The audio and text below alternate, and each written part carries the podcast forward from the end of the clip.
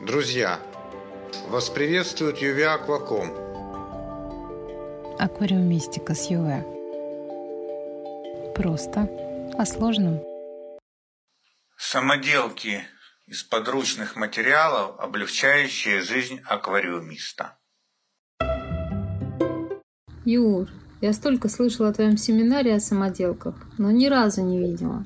Вот тебе и раз, Ириш. Ну, на сайте у нас лежит презентация, а можешь посмотреть. Спасибо. Но ты можешь мне объяснить одну простую вещь?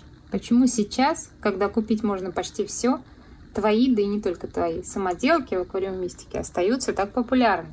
Да легко. У тебя ключевое слово «почти». Ой, совсем не все нужное можно купить. Кроме того, то, что можно купить, как правило, стоит и не всегда дешево, и не все себе могут это позволить. Ну и самое главное, зуд в руках никто не отменял. Это совершенно непередаваемое чувство, когда ты сам что-то придумываешь, а потом сам что-то делаешь. А если оно еще и лучше фирменного получится? Согласна. А когда через какое-то время то, что ты придумал, оказывается в продаже под китайскими брендами, обидно не становится? Ты на генератор намекаешь? Ну, обидно, конечно, но не очень. Во-первых, сам виноват, что патентом не закрыл. А во-вторых, я же его для людей делал, не планируя выпускать. Вот люди и пользуются. Хотя самодельный вариант, он, кстати, тоже есть в этой презентации. Тоже до сих пор актуален. А какие из твоих самоделок тебе особенно дороги? Ну, во-первых, уже упоминавшийся генератор СО2. А во-вторых, ну, а может и во-первых, Конечно, фильтр-спасатель для блондинок. Легендарная блондинка? А почему? Ну, для начала она появилась не просто так, а под конкретную просьбу одной белокурой особы.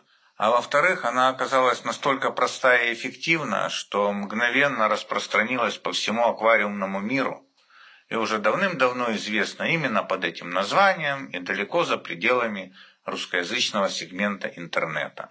Ну и в-третьих, она настолько проста в изготовлении, что даже китайцы так и не смогли завладеть ее рынком, и она остается по сей день в самоделках. Точно. Юра, ты будешь дополнять презентацию чем-то новым? Ну, конечно, буду. Может, и сам еще чего-то придумаю, может, из друзей кто чего подкинет. Ир, там ведь в презентации далеко не только мои самоделки. Я туда еще собирал лучшее из того, что мне удавалось найти в сети.